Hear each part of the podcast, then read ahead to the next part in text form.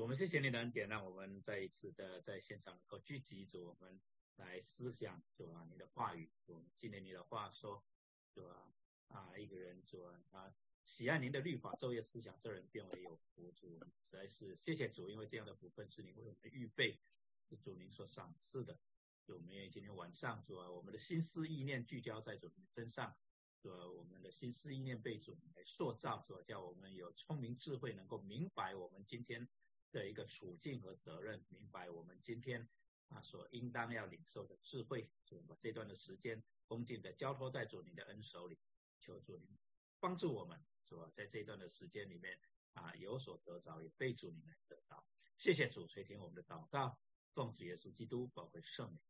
阿门。好，我们今天要看的是第十四章，十四章有二十节的经文哈。那是我们第十八次的查经。那我们呃在呃进行之前，我们先很快复习一下上一次我们查经的时候所讲的啊内容。上一次看十三章的一到十八节啊，第十三章里面讲到两个兽，一个从海中上来，一个从地中上来，那跟龙就凑起来，好像是模仿三一真神的。一个形象啊，他们就是模仿神的形象这样子，那好像一个三而一的撒旦一样。那我们归纳出来一个总结的真理，就让我们知道说，撒旦再怎么狡猾狰狞，上帝仍然是掌权的。圣徒就是要坚持忍耐，等候我们的主再回来。呃，在这里呢，啊。我们归纳了三个属灵的原则。第一个讲到撒旦最终的目的，乃是要取代神啊，要与神同等，得着世人的敬拜，要灭绝敬拜独一真神的人。所以他不断的啊在征战。不过我们啊在十二章里面，我们就查到他在天上被击败，被呃驱逐，他就地上来。那么。接下来的征战，那个镜头的焦距就是聚焦在地上的征战了啊，天上的征战在十二章那里了，告一个段落了。好，那啊，第二个属灵的原则讲到，撒旦欺骗的手段乃是模仿基督的能力与作为，以虚假的旗帜来迷惑万民，所以我们都是需要属灵的真智慧来分辨、来判断。那啊，我们的主啊，对付撒旦这个欺骗手段。啊，一个最有效的办法，当然就是赐给我们他的灵，让圣灵住在我们里面啊，帮助我们。所以保罗就不断的提醒提摩太也好，提醒我们呢，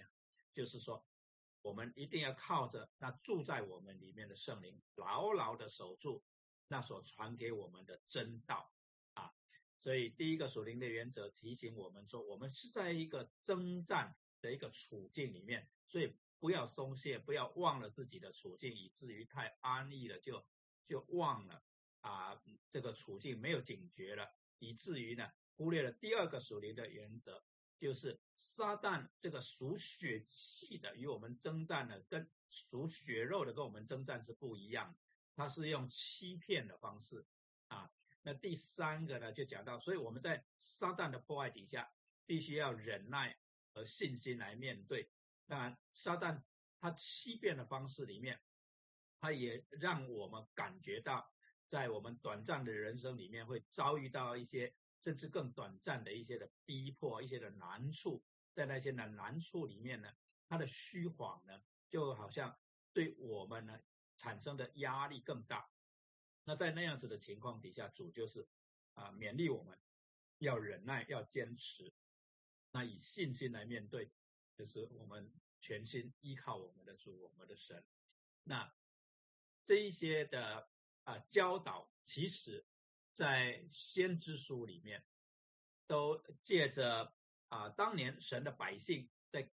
类似的环境里面他们的遭遇来给我们做榜样。所以在啊神的百姓啊，我们从创世纪一直看到马拉基书，在旧约圣经里面。多次，神的百姓面对撒旦的逼迫，面对撒旦的诱惑，面对撒旦的试探的时候，我们会发现说，即使好像看起来绝大多数的人都已经随着撒旦而去，仍然会有一批神所保守的人，那些回转归向神的人，那一些艰辛跟随主的人，神呢还是会保守，所以我们彼此勉励。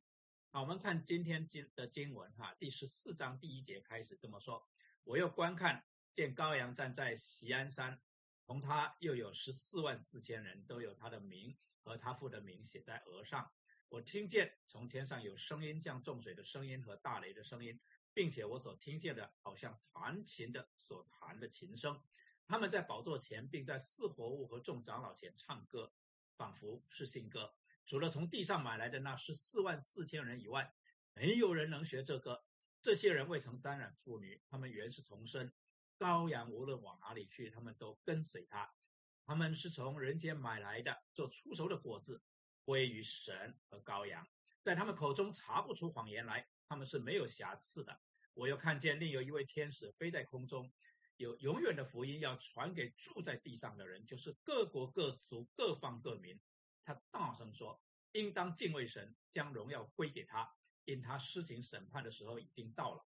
应当敬拜那创造天地海与众水泉源的。”又有第二位天使接着说：“叫万民喝邪淫。”大怒之酒的巴比伦大城倾倒了，倾倒了。又有第三位天使接着他们大声说：“若有人拜兽和兽像，在额上或在手上收了印记，这人也必喝神大怒的酒。此酒真在神愤怒的杯中，纯一不杂。他要在圣天使和羔羊面前，在火与硫磺之中受痛苦。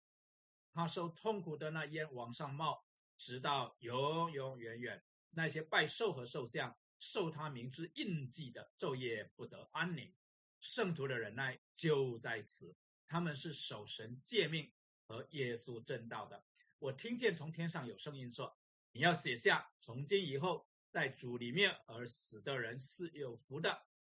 圣灵说：“是的，他们习了自己的老虎，做工的果效也随着他们。”我又观看，见有一片白云，云上坐着一位好像人子。头上戴着金冠冕，手里拿着快镰刀，又有一位天使从殿中出来，向那坐在云上的大声喊着说：“伸出你的镰刀来收割，因为收割的时候已经到了，地上的庄稼已经熟透了。”那坐在云上的就把镰刀扔在地上，地上的庄稼就被收割了。又有一位天使从天上的殿中出来，他也拿着快镰刀，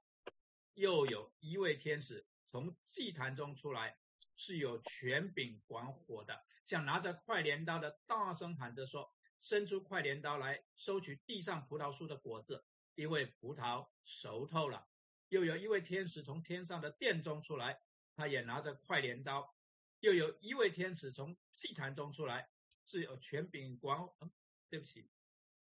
重复了啊。那天使就把镰刀扔在地上，收取了地上的葡萄。丢在神愤怒的大酒座中，那酒座揣在城外，就有血从酒座里流出来，高到马的脚环，远有六百里。好，那么这段的经文里面呢，有很多的细节呢，我们需要花点时间来讨论啊。我们一节一节来看。一开始的时候呢，讲到跟羔羊在一起有十四万四千人，第一节开宗明义就讲。我又观看见羔羊站在锡安山，同他又有十四万四千人，都有他的名和他的父的名写在额上。我听见从天上有声音，像众水的声音和大雷的声音，并且我所听见的好像弹琴的所弹的琴声。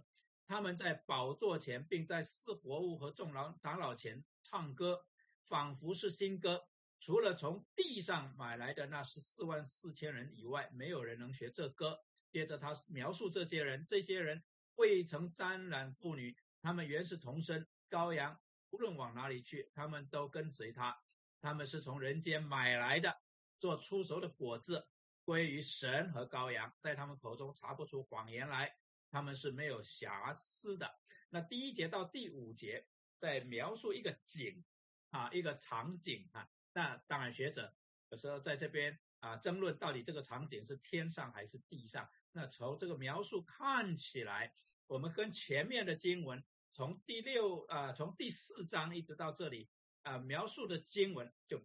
比较可能我们比较有把握的是，应该是描述天上的景啊。那这里讲到高阳站在席安山，同他又有十四万四千人，都有他的名，而他父的名写在额上。那这里所描述的景象，就不是高阳接受敬拜的，而更像的是他要预备征战的形象。因为很不寻常的一点是讲到高阳是站着的，他是站着的，在敬拜的场景里面。描述羔羊一般都是坐着的啊，坐着的。所以当他描述羔羊站在喜安山，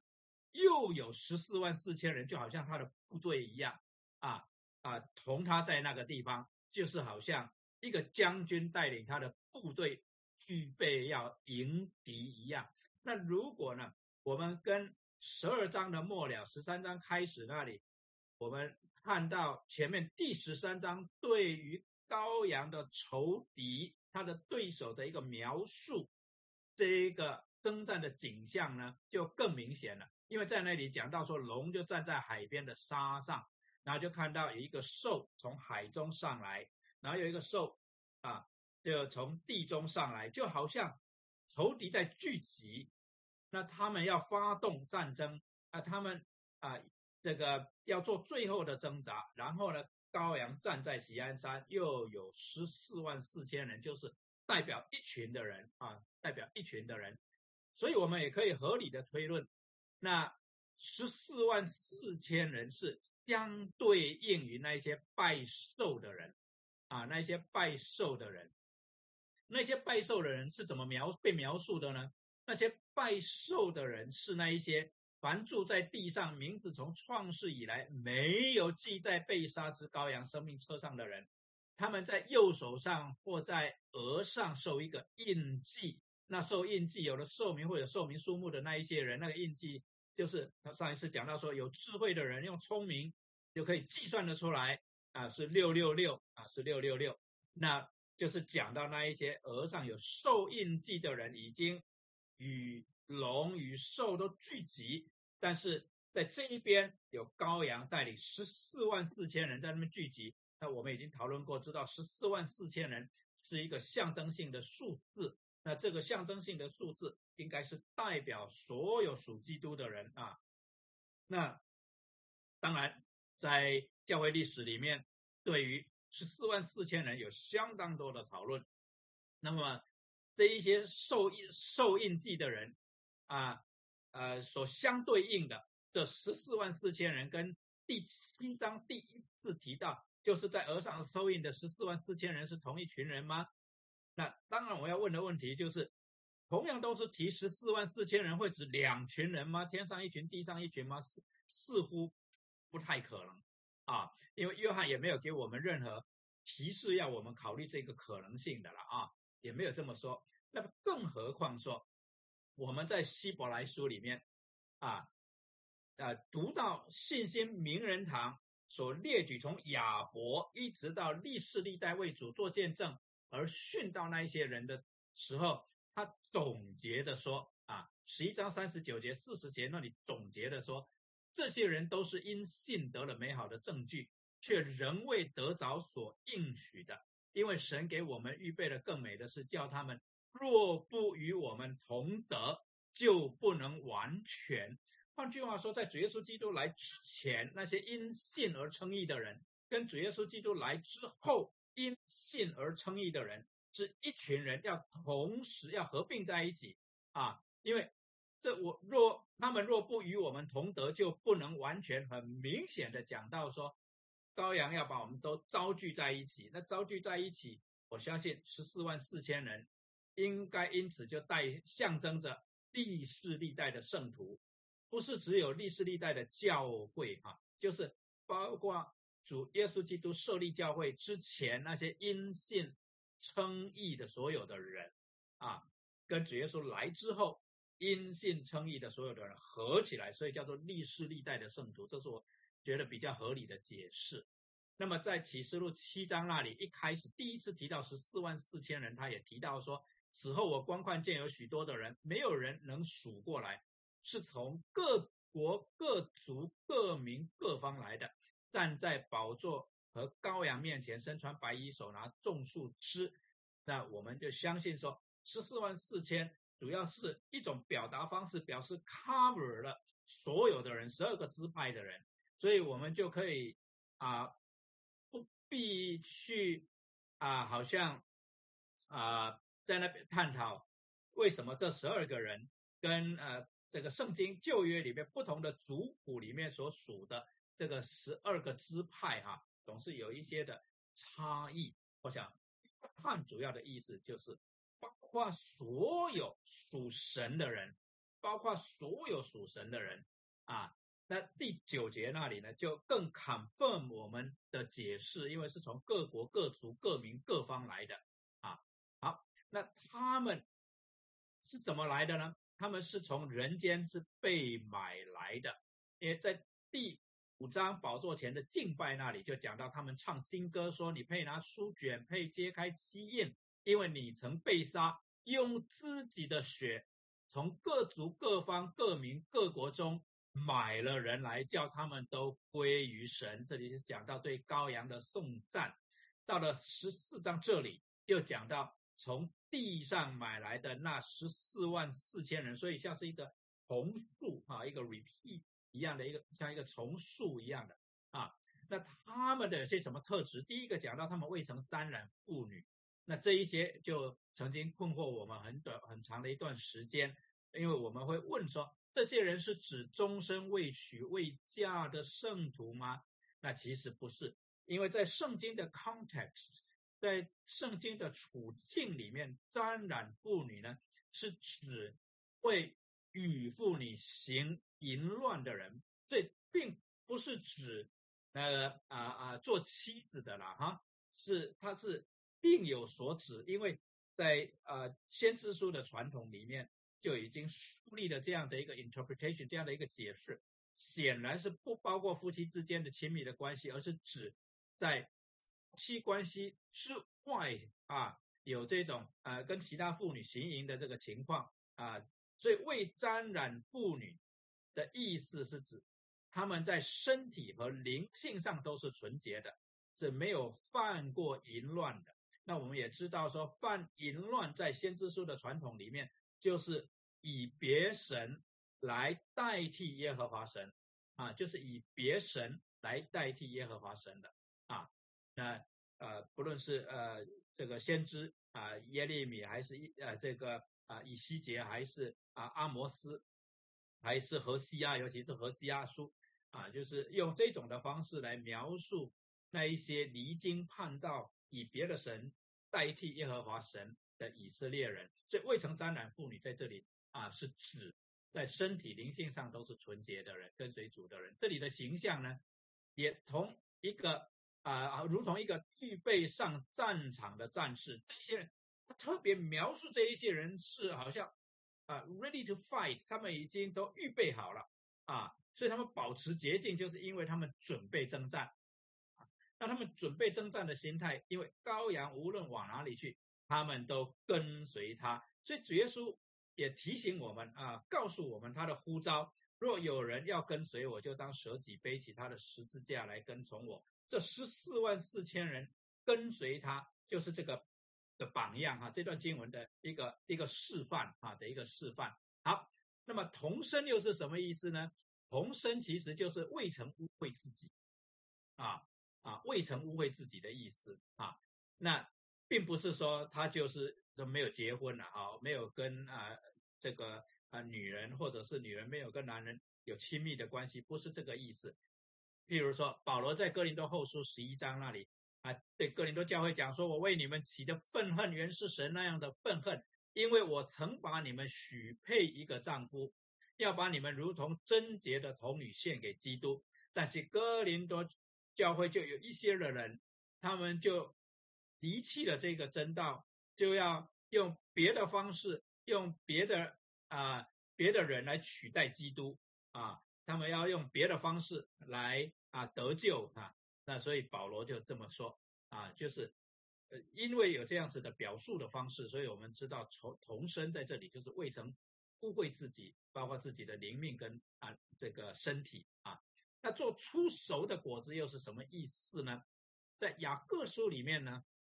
就给我们一个很好的 clue 啊，很好的一个一个一个一个提示，叫我们知道哈，他按自己的旨意用真道生了我们，叫我们在他所造的万物中好像出熟的果子。这里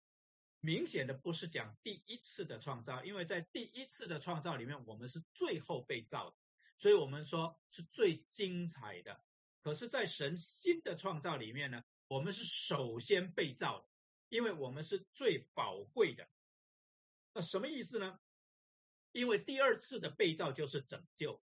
第一次的创造就像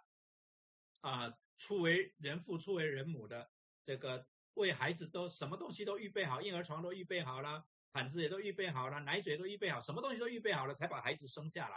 所以人是最后被造。可是当房子失火的时候呢？我们不会先去救婴儿床，不会先去救毯子，不会先去救奶嘴、奶粉这些，我们先救孩子，其他的东西呢可以慢慢来啊。那所以第二次的创造既然是救赎，他先救人，因为人是最珍贵的，所以第二次的创造先造人，人是出熟的果子啊，人是出熟的果子，这是神在新的创造中首先被造的，而且呢。这又是献祭的用语。这个出熟的果子是旧约里面指最早收成、最好的收获，拿来献给上帝啊，如同感谢祭一样，表示说我们所得的都是从神而来的。所以在春天的三个节气里面，就有一个出熟节。出熟节啊，就是啊，哎，为什么？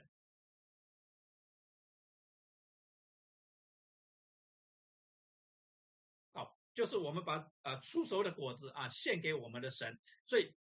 使徒和初期教会领袖都是用这个词来指向新的创造啊，来代表新造的人。这个出熟的果子代表新造的人。所以保罗呢，他在罗马书里面问候的时候，他就说，他就说，又问在他们家中的教会安，问我所亲爱的以拜尼斯安。他在亚西亚是归基督初结的果子，保罗也是啊，就是呃称这些归基督的人为初结的果子啊，所以我们都是属于初结的果子。好，那这里又讲到没有瑕疵，难道他们真的是没有瑕疵吗？在他们的口中查不出谎言来，他们是没有瑕疵的。那这里显然是在讲道德操守上的纯洁，但是。更重要的是指这一些人，因为被主耶稣基督的宝血所遮盖，所以他们身上再也没有瑕疵，再也没有瑕疵。那这样的观念，我们在啊圣经里面呢，可以找到很多的例证啊。第一个讲到他们有基督的样式啊，因为讲到主耶稣基督这样的一个受苦的仆人的时候，先知以赛亚说，他虽然未行强暴，口中也没有诡诈，就是他没有任何的。啊，这种的瑕疵的、虚假的啊。第二点讲到，这是真以色列民圣徒的品格。说以色列所剩下的人，必不做罪孽，也不说谎言，口中也没有诡诈的舌头。就是那些归回、被赎回的、被拯救的人，他们会有真以色列民，也就是圣族的品格。在西班牙十三章十三节，那没有瑕疵，也指着啊，就是。没有玷污，没有瑕疵，因为被羔羊的血所遮盖了哈。譬如说彼得前书一章讲到，乃是凭着基督的宝血，如同无瑕无疵、玷污啊的羔羊之血，无瑕无疵无玷污。那同时也像希伯来书九章十四节所讲，何况基督借着永远的灵，将自己无瑕无疵献给神，所以。这些我们这些属基督的人哈，使徒们不断的提醒我们，我们是没有瑕疵的人，不是因为我们行为啊生活行为上面没有什么可挑剔的啊，要挑剔的可多了。可是我们是被主耶稣基督的宝血来遮盖了啊，这个在后面呢我们还要再提到。好，那么以弗所书这里也讲到，这个教会呢是被上帝被基督呢。用水借着道把教会洗净，成为圣洁。二十七节说，可以献给自己做个荣耀的教会，毫无玷污、皱纹等类的病，乃是圣洁、没有瑕疵的。那么啊，就告诉我们，这个没有瑕疵其实是与基督离不开的啊，与基督离不开关系的。那接下来呢，讲到他们和羔羊站在锡安上啊，锡安山啊，站在锡安山上。那这里啊，希伯来书已经给我们提醒了啊，你们乃是来到锡安山永生神的诚意，就是天上的耶路撒冷。所以很明显啊，在十四章第一节哈。这个我们查启示录十四章第一节讲到羔羊站立在喜安山上，是指天上的耶路撒冷，那里有千万的天子啊，那里有千万的天子。那喜安山就是新耶稣耶路撒冷，是弥赛亚再来的时候所要建立上帝国度的首城。那么到二十二章那里，我们就会看到一件奇妙的事情，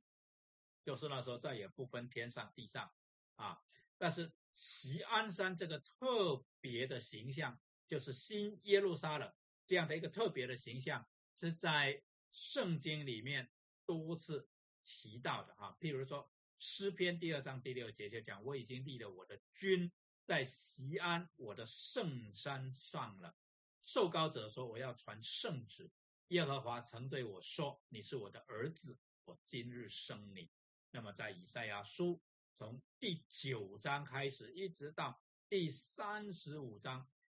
这一段，讲到对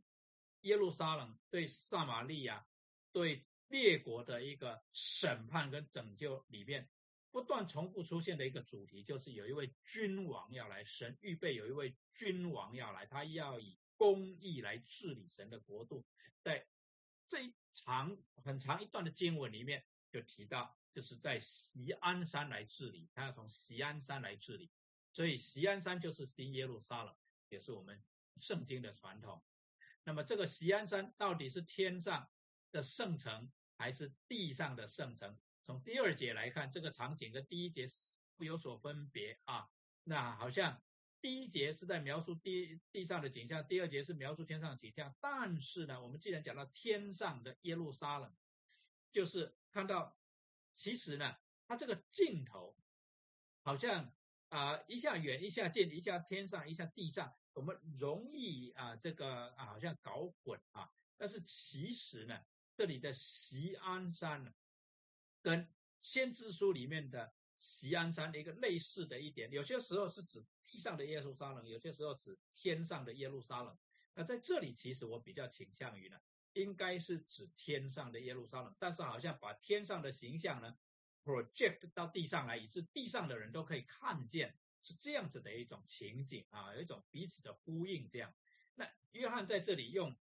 呃三个非常强力的比拟来形容他所听到的声音啊，他听到什么声音呢？我听见从天上有声音，像重水的声音和大雷的声音，并且所听见的声音好像。弹琴的所弹的琴声，这个弹琴的所弹的琴声呢，原文呢是好像特别讲究的用了几个字，同一个字就是琴这个字出现了三次，这个词里面琴出现了三次，如果我们按着字义直翻的话，就是弹琴者弹琴的琴声，弹琴者弹琴的琴声，那。它这里是什么意思呢？三个描述，我们仔细来看一下。第一个，重水的声音是描述哈地中海那个地方哈，这个是这个海浪拍打海岸的声音啊，海浪拍打海岸的声音，就好像很多的水同时在冲击的海岸的声音，这叫重水的声音，那就是很大的声音，而且而且不断的冲不断的这个冲击的声音，而且这个声音呢啊，好像有一个节奏感的。啊，好像有一个节节奏感。如果你住海住在海边的话呢，你可能对这个印象会比较深刻一点。或者你是到海边去度假的话呢，你如果想到这一节的经文，你可以稍微体会一下。尤其是如果是那种岩石的海岸呢，这个声音就特别的明显。第二个大雷的声音呢，就容易理解了，声音就是很大的声音了啊。第三个刚刚讲到那个弹琴者弹琴的琴声啊，就是弹呃琴师弹琴的声音，就是有节奏。而且好像有旋律的音乐，不只是响声而已啊，不只是响声而已，好像有节奏又有旋律啊。好，那接下来唱新歌，很可能是指地上的十四万四千人学习唱天上是活物和众长老在天上所唱的歌，或者就是说在宝座前一起唱的这一些的歌哈，这些是在宝座前的，所以啊，我刚其实不应该讲呃这个指地上的十四万四千人，就在前面他有讲啊啊，仿佛在地上哈有十四万四千人哈，但是在这里呢，就是我觉得他这里其实是呃是一个。天上地上的一个形象哈，一个对应的一个形象哈，那他在描述的呢，我想是有一个 image 啊，有一个对应的 image，在第二呃这个五章那里，其实呢，他就已经啊讲到有众圣徒的祈祷了哈，有众圣众圣的众圣徒的祈祷，所以这新歌跟祈祷可能有分不开的关系啊，因为。在五章八节这里讲到啊，这香就是众圣徒的祈祷，然后接着说，他们唱新歌，说你配拿书卷，配揭开七印，因为你曾被杀，用自己的血从各族各方各民各国中买了人来，叫他们归于神，又叫他们成为国民，做祭司归于神，在地上执掌王权。在第五章那里就讲到这一些。在神宝座前的啊，一起啊，跟着众长老，跟着四活物，跟着众天使唱新歌啊。然后第十四章啊六节那里又啊，就在我们啊啊今天要看的经文第六节就开始，就继续讲到，我又看见，另有一位天使飞在空中啊，就讲到这个十四万四千人像部队一样在羔羊的旁边描述完之后，他接着说。我又看见另有一位天使飞在空中，有永远的福音要住呃传给住在地上的人，就是各国各族各方各民。他大声说：应当敬畏神，将荣耀归给他，因他施行审判的时候已经到了。应当敬拜那创造天地海和众水泉源的啊。那飞在空中，往往是表示他们有信息要宣告嘛，就好像。啊，路加福音描述啊，忽然有一大队天兵从那天使赞美神说，在至高之处荣耀归于神，在地上平安归于他所喜悦的人啊，所以在啊路加福音里面就有去描述天使报信啊，在飞在空中，往往是讲要报告信息，可是这一次宣告的信息跟第一次提到的空中宣告的信息很不相同，因为第一次宣告的并不是好消息。啊，在我说在启示录里面不是指路加福音啊，而是指在启示录里面，这是刚刚读的十四章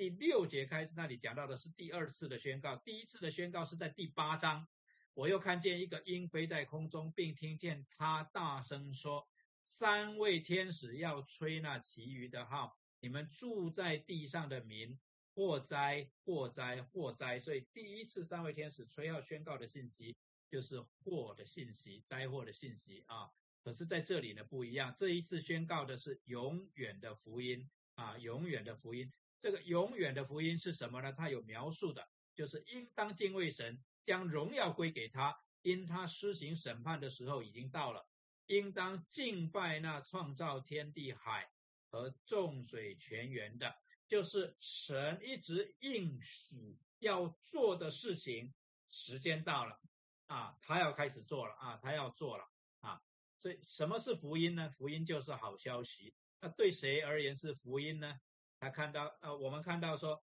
呃六节是这样描述的：我又看见另有一位天使飞在空中，有永远的福音要传给住在地上的人，就是所有的人，各国各族各方各民的人啊。好，那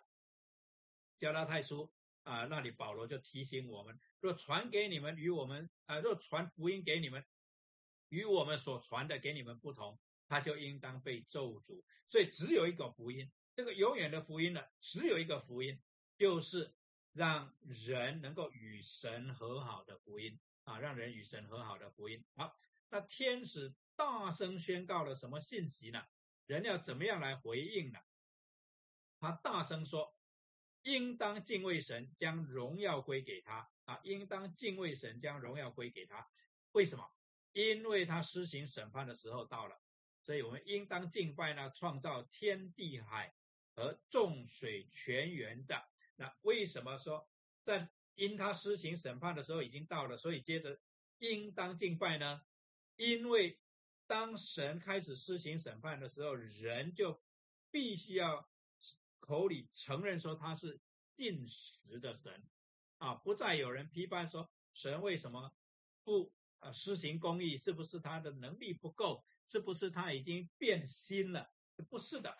神的慈爱、神的信实没有改变，所以应当敬拜那创造天地海与众水的泉源。到那个时候，人会明白过来，神迟迟没有动手，是他恒久的忍耐在等候人的悔改。但是终有一个时候，这个恩典要啊到期了啊，要 expire。Expire 的时候就审审判的时候，好，那么我们啊，其实在十五章那个地方也能够看到说，主啊，谁敢不敬畏你，不将荣耀归于你的名呢？因为独有你是圣的，万民都要来在你面前敬拜，因你公义的作为已经显明出来了。每次在神宝座前的敬拜，就是讲到要敬畏神，归荣耀给神，所以这显然是悔改的结果，所以。万民都要来在主的面前敬拜，因为我们最大的罪就是不将荣耀归给神，以别的神、以别的东西来取代神，啊，将荣耀归给神以外，啊，就是归给他的受造物，归给神以外的东西。那其他其他的东西其实都是受造，都是受造的，啊，却不去敬畏这一位创造的主。这个就是啊最最基本的源源头哈，那所以敬畏神归荣耀给神，显然是悔改的结果。从第十六章第九节来看，敬畏神是什么呢？啊，悔改是什么意思呢？悔改的结果就是将荣耀归给神啊。人被大热所考，就亵渎那有权掌管这些灾的神之名，不并并不将荣耀啊归给神我们查过第十六章。啊，就讲到这一点。那么在第十九章那里也讲到啊，凡敬畏他的，无论大小，都要赞美我们的神。所以神的仆人就是敬畏他的啊，无论大小都是敬畏他的。所以悔改跟敬畏他是分不开的。悔改的结果就是将荣耀归给神，就是敬畏他啊，就是这样。那从以上三点来看，敬畏神归荣耀给神是悔改跟回转的具体表现。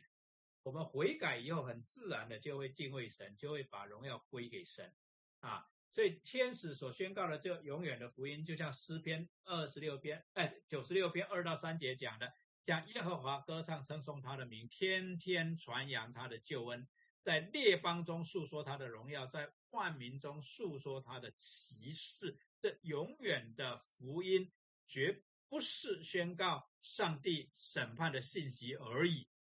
必然是也包括悔改得拯救的信息，因为在这里面的描述有悔改得拯救之后所呃流露出来的一个自然反应，就是敬畏神，归荣耀给他，所以让我们想到说，其实人要了解说，神迟迟没有动手，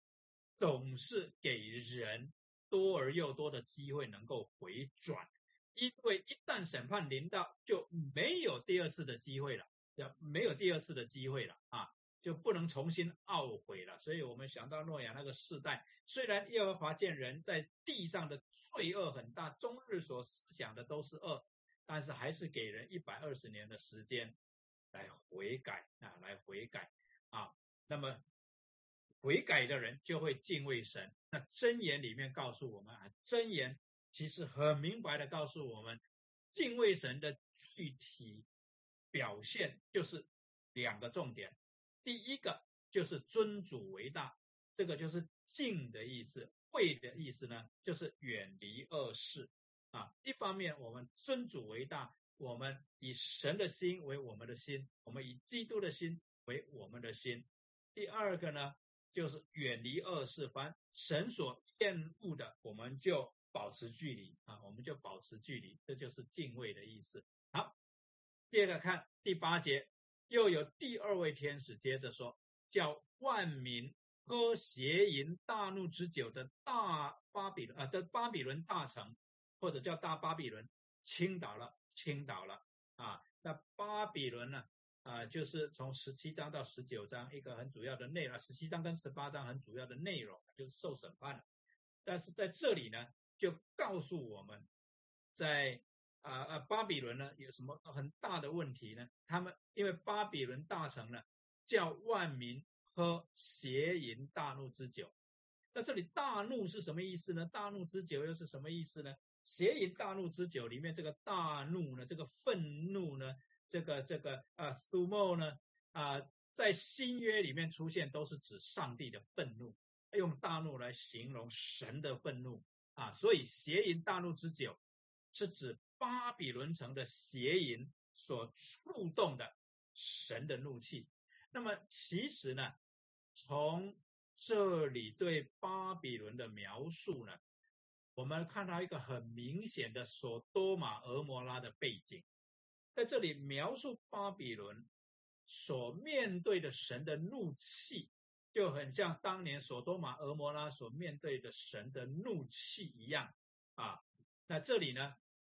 用呃巴比伦呢，其实是来代表罗马。那这里代表罗马是当时使徒书信犹太著作中常常见的做法了啊，常见的用法。彼得的问候也讲，在巴比伦与你们同盟拣选的教会问你们安，儿子马可也问你们安。所以 我们知道说彼得那时候不可能在巴比伦嘛，那时候巴比伦已经不见了。那显然他在这里呢，指的是罗马啊，罗马。那就如同巴比伦，罗马也曾经攻占以色列地。啊，罗马帝国就是啊，在公元前七十年就啊攻占了以色列地啊，就攻占了耶路撒冷，并且他拆毁圣殿啊，在呃这个呃公元七十年的时候呢，这个提多将呃这个 Titus 对啊就呃啊拆毁了圣殿嘛啊，那并且整个这个啊罗马帝国啊啊的这种意识形态呢，就呃。掌管了圣地、圣城啊的这个思维啊跟行为模式啊，所以引导整个帝国哈啊进入到淫乱的生活形态。所以讲到叫万民喝邪淫大怒之酒，就是整个罗马帝国的价值观，整个罗马帝国的这一种生活方式呢，就 cover 了啊，就是就就就是差不多 cover 它整个的帝国啊。所以在这里，约翰简直就是明讲，罗马城有一天呢，就会像巴比伦一样，完全被毁灭。因着罗马帝国对当时列国的影响啊，就就像巴比伦当时对列国的影响，所以巴比伦的遭遇就是罗马帝国的遭遇啊。那么我们已经讲过，在罗马那个地方啊，它有个一些啊特质哈，它的地理特质呢是七座山。啊，但是它更明显的特质，或者是影响更深远的特质，是它非常的富裕，非常的繁荣，非常的奢华啊，那非常大的经济影响力啊，这个啊，它的政策啊，会影响到整个罗马帝国啊，它的啊这一种的啊价值观，它的财富啊，到第十九章那里我们会看到。啊，它的影响力是相当的大哈，那影响的不只是政治方上面哈，影响到社会，甚至影响到经济。为什么？简单的说呢，因为它非常的富裕，所以呢，他可以从帝国的任何一个角落去购买他们所要的东西啊。那所有他们要的东西呢，就会从海路这个运到罗马帝国，呃，运到罗马城来，运到罗马城来。所以等于就是全世界的好东西啊，都会借着一些所谓聪明的商人呢，就运到罗马来，因为运到罗马来赚的钱多啊，因为罗马人很有钱呐。那其实我们就可以啊估计啊，今天整个世界的经济啊，基本上是这个样子，基本上是这个样子，不管它的政治制度，不管它的意识形态是怎么样。其实今天整个世界的这种的思维方式，跟当年的罗马帝国没有太大的差别啊。没有太大的差别。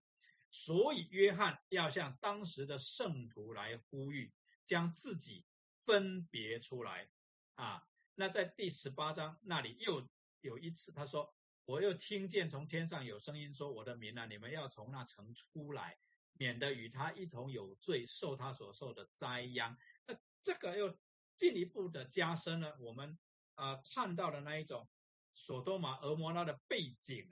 因为当时天使在。啊，这个呃，索多玛就是要把罗德给带出来嘛，就是要把罗德给带出来。好，好，所以第三位天使宣告的对象又是谁呢？又有第三位天使，接着他们大声说：若有人拜兽和兽像，在额上或在手上受印记的，这个人会怎么样？会喝神大怒的酒啊！那这些拜兽、兽像受了神印记的人啊，他们要在火与硫磺之中受痛苦。他受痛苦的烟往上冒，直到永永远远。好，那在前面这里呢，啊，讲到一个词叫做“持久真在神愤怒的杯中，纯一不杂”，啊，纯酒百分之一百的这个纯酒啊。那为什么这么说呢？其实呢，第一世纪的时期啊，饮用酒都要掺入一分到三分的水来冲淡，要不然呢？一喝就醉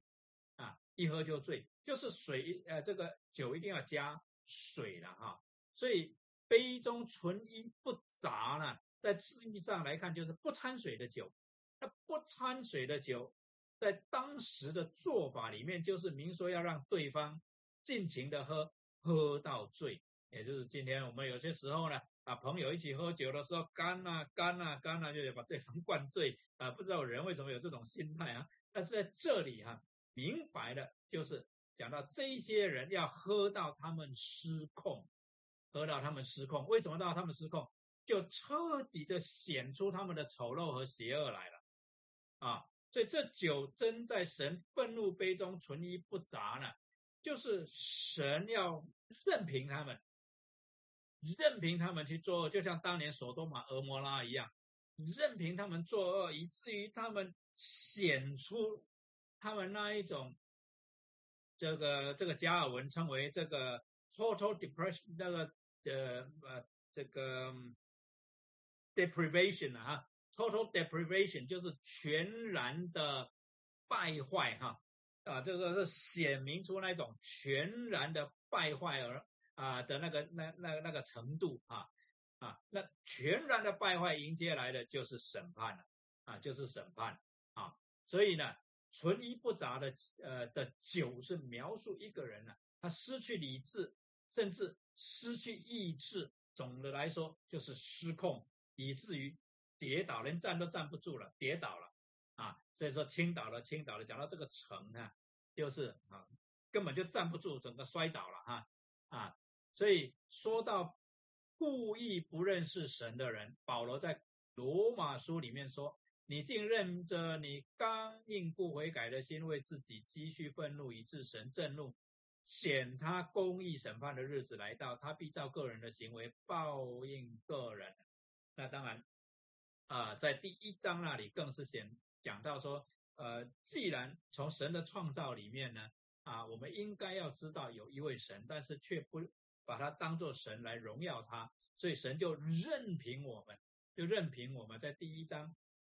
啊，二十一节后啊之后呢，他所描述的这些人的这些啊恶行啊，这些的恶行，那么在第二章那里啊，保罗进一步讲到说，我们呢啊，神就任凭我们去做的时候，我们就很乐意的、很高兴的，就呃这个继续的犯罪这样子啊，那这过程里面就不断的啊积蓄愤怒，那到最后呢，就要面对神的审判啊。那么在以弗所书里面。保罗因此劝我们这一些被救的人，这些回转的人啊，就是我们的生活方式要反过来，不能跟以前那一种喝醉酒的那种情况啊一样。所以他说要爱惜观音，因为现今的世代邪恶，不要做糊涂人，要明白主的旨意如何，不要醉酒，酒能使人放荡，就是在描述一个人对自己毫不约束。呃，到一个地步失控失控，到最后你想要约束自己都没有办法，因为手脚都不听指挥了啊。那所以保罗告诉我们说，我们要寻求的是被圣灵充满啊，而不是失控。我们要被圣灵来约束，我们要啊啊啊顺顺从着圣灵来行事啊。那接着啊，今天的经文第十二节继续说，圣徒的忍耐就在此，他们是守神诫命和耶稣真道的。我听见从天上有声音说，你要写下，从今以后，在主里面而死的人有福了。圣灵说：“是的，他们习了自己的老虎，做工的果效也随着他们。”好，这两节的经文啊，第一个跟我们讲到圣徒的忍耐就在此啊，的他们是守神诫命和耶稣真道的。好，这里包括两个方面，一个守神的诫命，第二个持守耶稣真道。那其实合起来啊，合起来说就是。相信神借着众先知，也借着主耶稣向我们启示的真道啊，我们并且遵守我们所领受的这些真道，在希伯来书第一章第一节、第二节那里，大家恐怕是非常熟悉的啊，讲到说神既在古时借着众先知多次多方小谕列祖，就讲到主耶稣来之前，神就对他的百姓说话。就对他的百姓有教导、有启示啊，那也有很多的人，他们就是跟随主，历世历代都有圣徒啊，坚持啊，坚守、遵循神的道。那第二节就说，就在这末世，借着他的儿子小谕我们，所以呢，主耶稣好像对于先知、众先知、历世历代的众先知所做的预言、所做的教导。做一个整理，做一个总结，同时呢，都让人看到神的信实啊，神所说的都应验在他的身上。所以呢，众先知所说的话，不是只是道理，而是活的话语，就是神的道是活的啊，是不断在应验的啊，不断在应验。所以圣徒的忍耐就在此，他们守神的诫命。和耶稣真道的，这里就已经好像暗示我们也好，或者告诉我们也好，这里讲的圣徒是包括主来之前那一些蛮有信心的见证人，跟主来之后坚持真道的所有的信徒啊，所以啊，圣徒应该包括所有属神的人，那他们遵守神的诫命，持守耶稣真道。那守耶稣真道就是持守住关于基督的信仰。换句话说，这些人就是保持对耶稣基督的忠实或信实，没有偏离，没有妥协。那你说那些没，就说基督还没有来以前，那些圣徒他们怎么坚持关于基督的信仰呢？不要忘记，从创世纪一开始，神就预言有一位救赎的君王，有一位救赎者要来。要来啊，要成为啊呃神百姓的拯救者，所以呢啊，尤其在希伯来书啊第十一章信心名人堂里面就列举了啊这一些在主耶稣基督来以前就相信基督要来的人，就相信基督必然会来的人啊，所以他们的忍耐就在此啊。好，那么在启示录里面呢，这样的这个说法经文呢，就是圣徒的忍耐呢。一共有七次啊，呼吁圣徒要等候神，要忍耐等候神，要战胜邪恶。那么啊，忍耐呢，在启示录里面的主题啊，是呃启示录里面主要的主题之一。毕竟这一封信是要给当时在罗马帝国逼迫底下的这些圣徒啊，这叫做 first readers，第一批的读者是那一些面临罗马帝国逼迫的这一些的圣徒。所以忍耐这个词不断的出现在启示录里面，就出现了十次啊。那在马太福音里面，主耶稣也早就提醒门徒。那在马太福音二十四章那里讲到过后的世代的时候，末日的时候，特别强调他啊这一点哈。呃，你们要为我的名被万民恨恶啊，那时候必有许多人跌倒，要彼此陷害，彼此恨恶。所以那个环境是非常的艰难。环境是非常的艰难的，不但是肉体的折磨，还有心灵的折磨。因为啊，有些人呢，他们要跌倒，要彼此陷害啊。但是十三节讲，唯有忍耐到底的，必然得救；忍耐到底的，必然得救。好，那么在主里面死的也是如此。我听见从天上有声音说：“你要写下，从今以后在主里面而死的人有福了。”圣灵说：“是的，就是 affirm 啊，affirm 阿门啊，阿门。他们习了自己的老虎，做工的果效也随着他们啊，这个很重要啊。在啊这个生命记里面啊，摩西讲到有福的人是怎么样呢？你是有以色列啊，你是有福的。谁像你这样蒙耶和华所拯救的百姓呢？他是你的盾牌，帮助你，是你威荣的刀剑，你的仇敌必投降你，你必踏在。”他们的高处，而彼得这么说：你们就是为义受苦，也是有福的。不要怕人的威吓，也不要惊慌。在这里呢，讲到有福的，是讲到我们的一种身份。我们的身份是属神的百姓，就像当年的以色列一样，他们是蒙拣选成为神的百姓啊。所以，即使是在苦难里面，我们的身份没有改变，我们是有福的，这个身份没有改变。不要因着环境的挑战。不要因着环境跟我们所期望的，好像有很大的出入，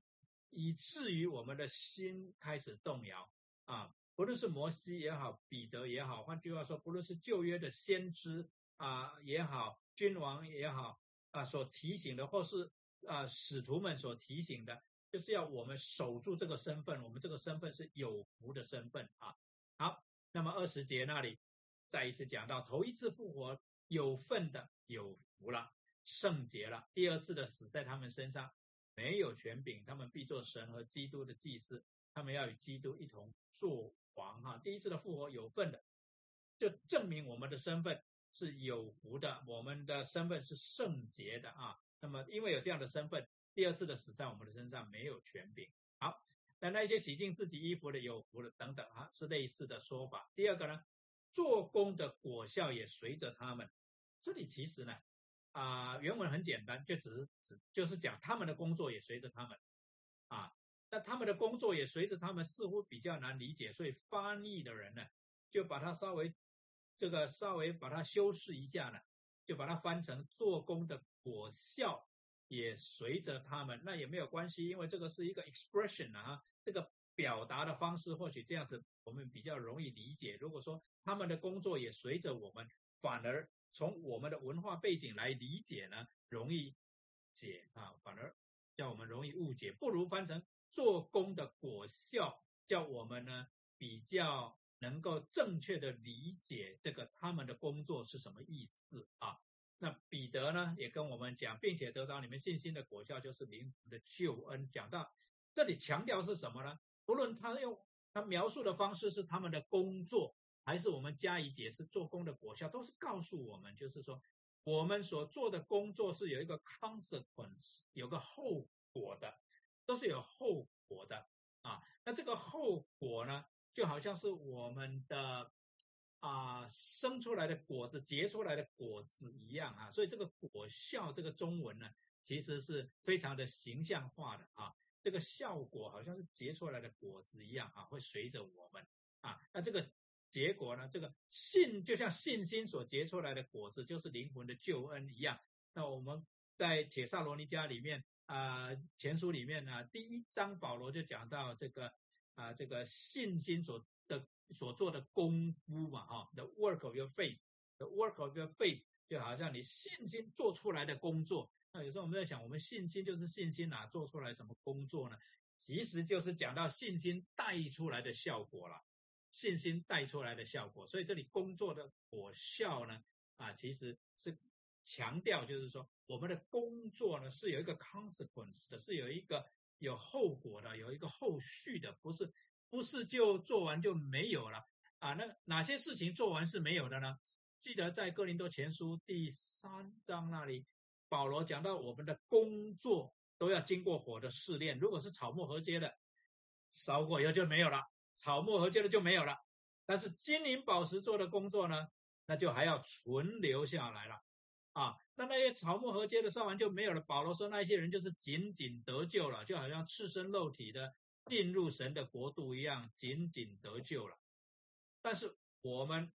进入神的国度是带着工作的果效进来的，就是那些金银宝石一起带进去的啊。那这金银宝石其实是代表着神对我们的肯定，主耶稣基督对我们的肯定。所以，我们在这个地上，我们不要轻看。我们信心所结出来的果子，所以即使遭到困难，有些时候在人际关系，有些时候职场上、家庭里面，甚至在教会里面，我们会受到一些的磨练、一些的考验。但是我们要记得，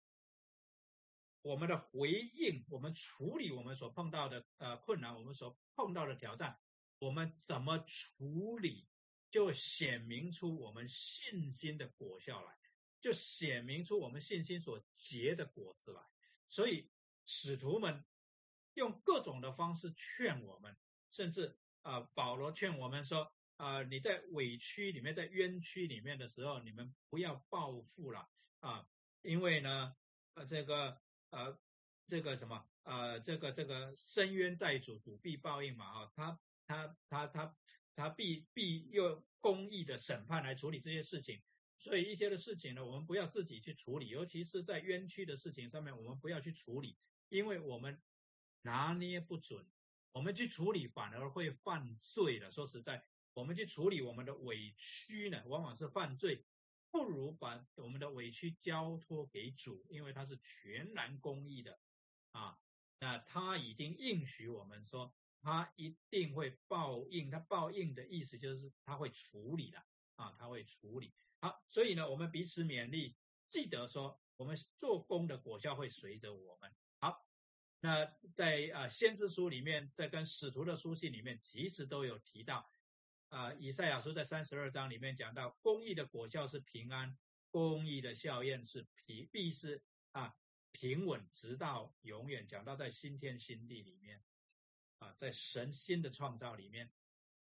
啊这些公义所结出来的果子啊，就是我们与神有和好的公啊的关系啊。所以公益的效验是类似的，因为呃以赛亚书三十二章呢其实是诗歌的文体，所以他这边讲的是同一件事情，就是我们行公益，在神的面前蒙悦纳，我们就跟神有和好的关系啊，并且是直到永远的，这个叫做永生啊，这就是永生。那么凡恒心行善、寻求荣耀尊贵而不能学外之福的，神就以永生报应他们。好，所以做工的果效其实就是工作啊，那。呃，在铁萨罗尼迦那里，呃，保罗讲到三个方面：信心所做的功夫，爱心所受的劳苦，盼望我们主耶稣基督所存的忍耐啊。所以给大家做参考这段经文。那做工的果效也随着他们，就是啊，使徒们不断的提醒我们的啊，譬如保罗在对哥林多教会所说的：因我们众人必要在基督台前显露出来，叫个人按着本身所行的，或善或恶受报。保罗在这边描述的一个场景。就是有一天，我们要在主基督耶稣的台前跟他向他交账，向他交账啊。那彼得也告诉我们：你们既称那不偏待人、按个人行为为审判、按按个人行为审判人的主为父，就当存敬畏的心度你们在世寄居的日子，因为你们知道说你们到时候要交账啊。好，再回到启示录十四章第十四节那里开始，十四节到二十节就讲到。最后的审判啊，这里是一个预告。十四节开始说，我又观看，见有一片白云，云上坐着一位好像人子，头上戴着金冠冕，手里拿着块镰刀。又有一位天使从殿中出来，向那坐在云上的大声喊着说：“伸出你的镰刀来收割，因为收收割的时候已经到了，地上的庄稼已经熟透了。”那坐在云上的就把镰刀扔在地上，扔在地上。地上的庄稼就被收割了。那坐在云上好像人子的是谁呢？我们在先知书里面，不论是在以赛亚书、以西结啊、耶利米书、以西结书啊、但以理书，我们都看到这个这个描述哈，人子这个描述。那么人子在旧约先知书里面只有三个可能的意思。第一个就是指先知自己，第二个就是指弥赛亚，神所高的特别高的那一个仆人啊，叫做弥赛亚。第三个就是泛指以色列民。那么在这里明显的是指耶稣基督，在启示录里面啊，明显的是指主耶稣基督。那么啊，因为呢，他是以但以理啊书为背景啊，那但以理书上面讲说，我在夜间的意象中观看见有一位像人子的驾着天云而来，被领到亘古常在者面前，明指的是主耶稣，因为啊，主耶稣也曾经这样子来讲过他自己。到了第二十四章那里啊，马太福音啊，马太福音二十四章那里，主耶稣说，那时人子的兆头要显在天上，地上的万族都要哀哭，他们要看见人子有能力、有大荣耀，驾着天上的云降临。那么主耶稣就这样子描述他自己要再来，所以我们知道在这里的人子应该是指主耶稣了啊。所以十四节那里，他观看啊，这个人子头上戴的金冠冕，手里拿着快镰刀，那。他这里其实有三个特质啊，哈，其实有三个特质。第一个在云上，那这里呢，就好像是在白色大宝座的那个象征啊，那个形象象征着他要审判啊，有浓厚的审判的意味。第二个，他头上有金冠冕，是代表他的得胜与权柄，是用当时的背景。那时候的该萨他们一般不戴那种代表王族王权的皇冠啊，不戴那个 crown。他们戴的呢，反而是 wreath。你们在电影里面都可以看得到，这个罗马的该萨，他们头上呢很少就是戴一个皇冠的，比较常看到是他们戴着一个 wreath，一个一个一个龟冠啊，金子做的那种龟冠啊啊，或者是有一些的花，有一些装饰的花哈，那么就像一个啊龟冠一样。这个形象再一次象征人的审判权柄。第三个手里拿着快镰刀，就代表他。终极的审判，强力的审判了啊！所以这三个形象都不断的在强调一个审判的形象。那么地上的庄稼已经成熟了，可以收割了哈，可以收割了是什么意思？明显是正面的意思哈。主耶稣在撒玛利亚那个井旁对门徒所说的这一些话，我们从那个 context 从上下文来看呢，他就讲到呃这个呃主耶稣说。呃，这个所以说那人撒种，这人收割，呃，这话可见是真的，这所以是一个正面的形象。接着三十九节就证明了我们所理解的正面的形象，因为那城里有好些撒玛利亚人信了耶稣，信了耶稣啊，因为那妇人所做的见证说，他将我素来所行的一切事都给我说出来，所以主要说明显的是在讲这个收割呢，是信主的人被他收割了啊，被他收割。那我们如果把那个背景呢，啊，这个啊，跟这个马太福音这里讲到这个稗子跟啊稗子跟麦子的这个比喻呢，啊，这个收麦子是好的事情嘛，哈，那么收稗子是不好的事情嘛，所以是有两种的收割，对不对？有收麦子的，有收稗子的，两种的收割，两种的这个这个这个。啊，作物哈，两种的作物，两种的结局。所以在这里，我们也看到两把镰刀啊，两次的收割。第一次的收割是明显讲到主耶稣来收割啊，那就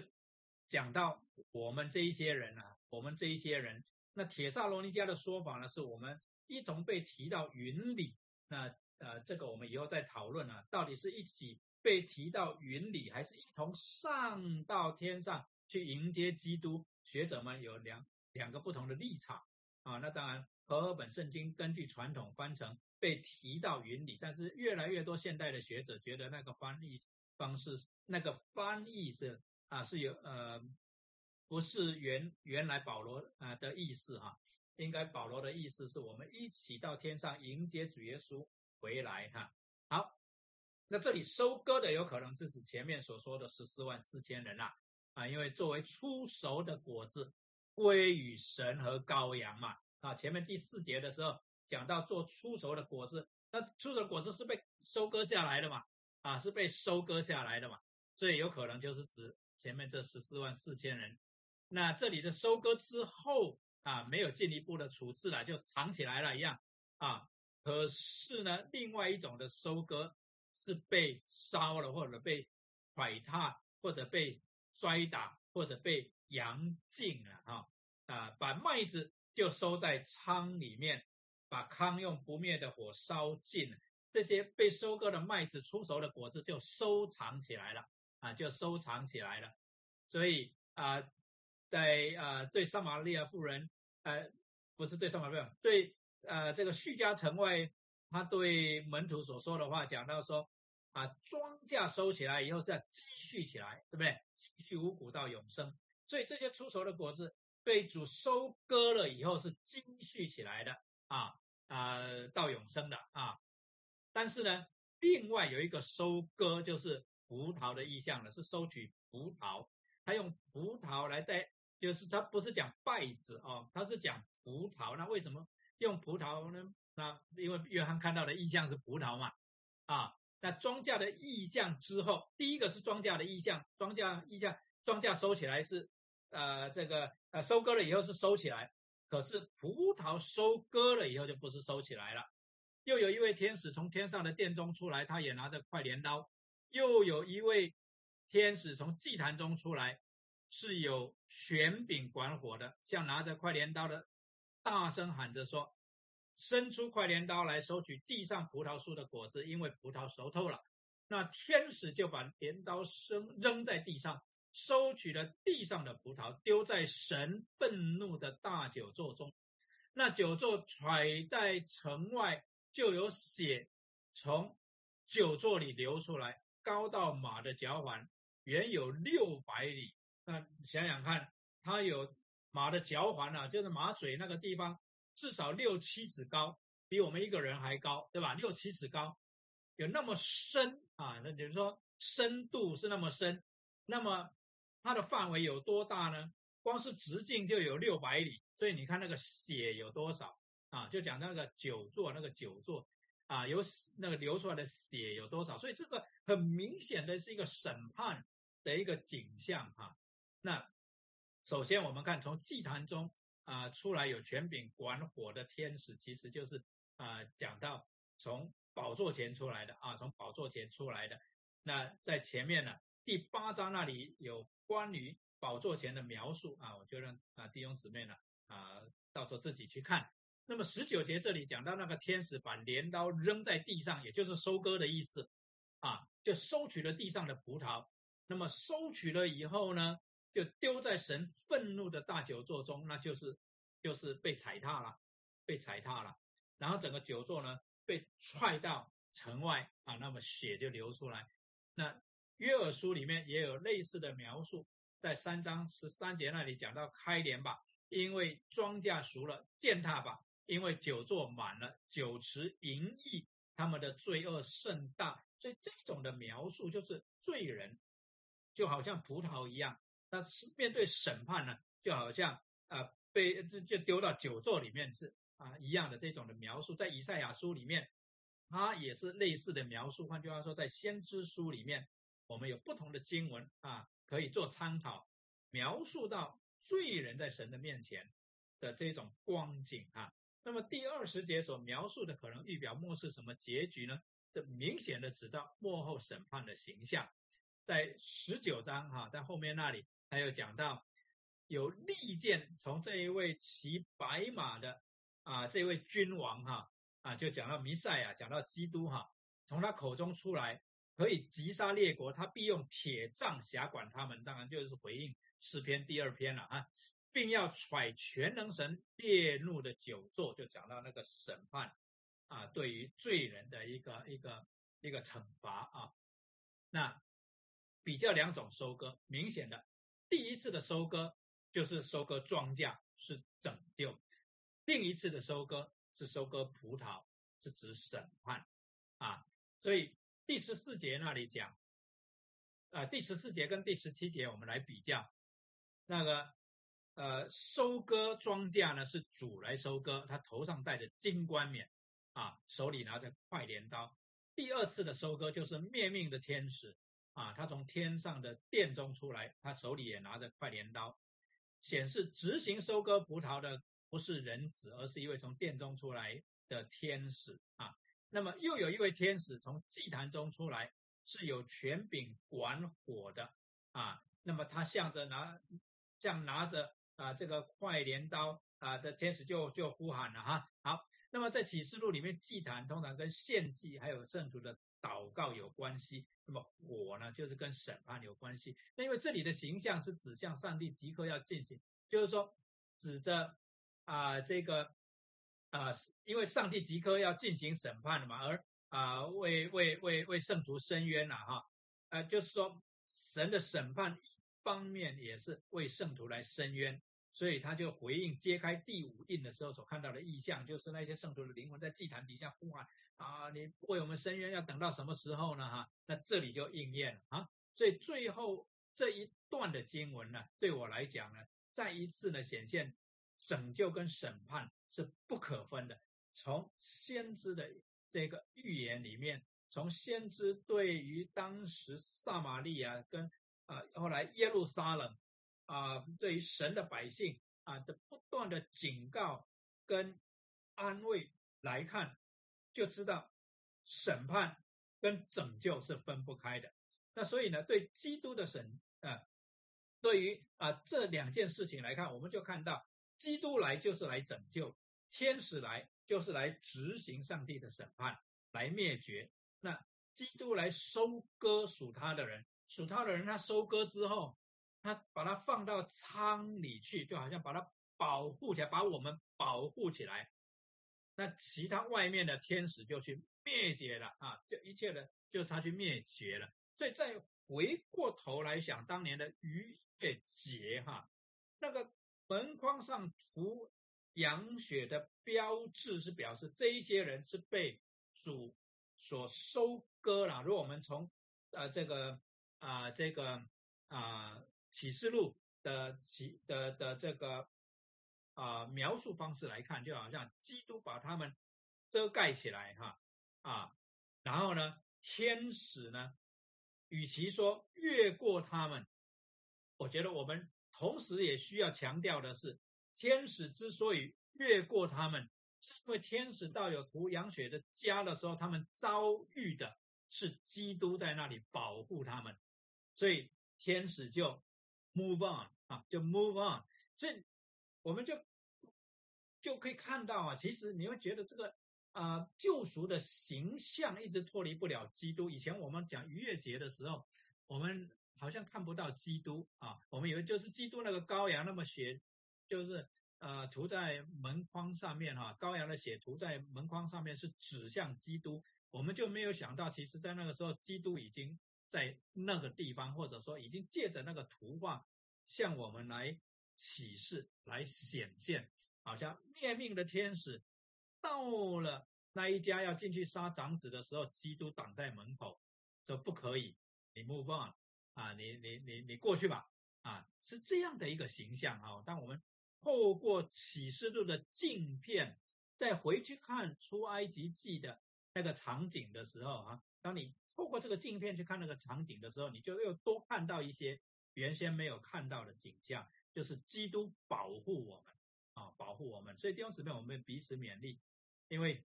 我们今天是主基督的宝血来遮盖啊，来保护的。所以呢，我们其实所领受的真的是极大的恩典。今天有主保护我们，所以审判来的时候呢，灭命的天使呢就。跟我们没有关系啊，哈，跟我们没有关系，因为到那时候我们会被主收割啊，到他的放到他的仓里面去。好，那么到这里为止呢，啊，我们的三个插曲就 cover 完了。这些插曲就是在七印七号七碗的描述过程里面插进去的叙述。七印七号七晚描述天上宝座前所看到的景象。那么在描述天上宝座前的景象的时候，约翰同时也描述在地上所发生的景象啊，这些地上所发生的景象就好像插进去的啊。那所以它的主题是什么呢？如果我们来总结一下插曲三，就是第十二章、十三章、十四章这三章的总结啊。第一个呢，讲到三位一体的神是胜过撒旦的。那么这个撒旦，这个是撒旦跟兽呢？啊，撒旦这个龙啊，已经被摔下，然后兽呢就跟撒旦呢就联合起来要作乱。那圣徒靠着羔羊的血跟生命所见证的道胜过撒旦。同时呢，三位一体的真神他买赎信徒，但是与神作对的撒旦跟兽呢，他们要逼迫跟诱惑信徒，而我们好像夹在中间，以至于我们受逼迫，甚至被杀啊。那么神会保护教会啊，但是仇敌呢，他们。要想办法来毁灭教会和圣徒，却不能够，却不能够做到啊！但是在这一段的时间，神勉励我们，提醒我们啊，或者说神借着啊约翰提醒我们要忍耐，要有信心，要守他的诫命，要为耶稣基督做见证。在第三段的插曲里面看到说，神要审判这个世界，而撒旦。跟那两个兽要永远在火与硫磺之中受痛苦，就是还有跟随兽的人都要如此。那圣徒呢，就会永远与基督同在，并且得以享受安息跟我们做工的果效。这就把这三章呢，把它 summarize 一下，给大家做参考。那么第二个系列的总结，第二个系列呢，其实就是从从第四章。到第十六章了，从宝座前的敬拜，然后七号，哎，这七印、七号、七碗，那中间还夹了七雷，是没有写出来的。那这些叙述告了一个段落之后，我们接下来要看审判开始了，审判就开始了啊。那所以第二个系列其实讲到审判之前许多的灾灾难，是神给人最后的机会了，最后悔改回转归向他的机会。总结起来，它的主旋律是什么呢？三个方面。它的主旋，首先它的主旋律是天上的敬拜跟地上的审判。所以我们看到镜头交换的这个啊，这个啊，这这常常的 switch 了啊。那教会受逼迫啊，神却会保守啊。同时呢，审判的宣告与执行不断的重复的，就像先知书里面所讲到啊。神必然要审判啊！神必然要审判，所以这是啊，从四章到现在十四章啊的主旋律。那这里面呢，七印、七号、七晚的系列呢，都是以天上的敬拜开始，以地上的审判结束。那地上的审判其实是显明上帝的信实与公义啊，信实与公义。好那么插曲三呢，拥有所有的主旋律，就是第十二章到第十四章，包括了这里所讲的三个方面，包括了天上的敬拜、地上的审判，包括受教会受逼迫，包括神的保守，包括审判的宣告与执行啊，十二、十三、十四这三章。好，那啊底下附一个表给大家做参考了，是上次啊，哎，上次不知道有没有给大家。我就是从第四章啊到十四章，那么我也附上了啊七晚的啊这个次序啊，十五章跟十六章给大家做参考，大家可以复习一下啊，可以复习一下。好，那今天呢就讲到这个地方啊，内容相当的多，不过大部分是赋予大赋给大家啊做参考的一些的经文哈。那啊大家复习的时候呢。啊，如果要有一个比较整体的观念，可以先跳过那一些作为佐证啊，或者帮助弟兄姊妹们理解一些的背景，那些我所 quote 的那些经文，可以暂时先跳过去，然后啊，要再进一步的来看每一个细节的时候呢，啊，再详细的去看那些经文的背景，帮助我们了解约翰他向我们描述意象的时候，他为什么？用这种的方式来叙述啊，毕竟啊，约翰是具有相当浓厚的犹太的背景、旧约的背景啊，在他的心里面，所以他描述的方式啊，常常是啊，就是呃，含着很多这种旧约的背景啊，来衬托出他所要强调的重点啊。比如说我刚才所讲到，他有有时候有很浓厚的出埃及记的背景。有些时候有很浓厚的索多玛、俄摩拉的背景，有些时候有很浓厚的这种啊，这个耶路撒冷面对呃这个亚述帝国的威胁的那一种的背景啊，就是以赛亚书的背景。所以有些时候不同的背景，让我们看到约翰所要强调的是什么。那我先到这里呢，啊，就先告一个段落。不知道弟兄姊妹有没有什么问题啊？我需要把它说明一下或者澄清一下我先把分享停下来啊，那这样弟兄姊妹可以问。